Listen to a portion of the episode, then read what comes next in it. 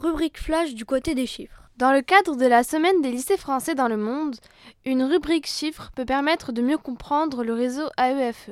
Alors, les lycées français dans le monde, c'est 494 établissements homologués, 136 pays, 89 sections internationales, 63 langues étudiées, les lycées français dans le monde, c'est 336 000 élèves, 125 000 élèves français dont les binationaux et 211 000 étrangers, les lycées français dans le monde, c'est 15 264 candidats au bac, 39% de candidats français et 61% de candidats étrangers, les lycées français dans le monde, c'est 6 604 personnels titulaires et 14 264 personnels recrutés localement.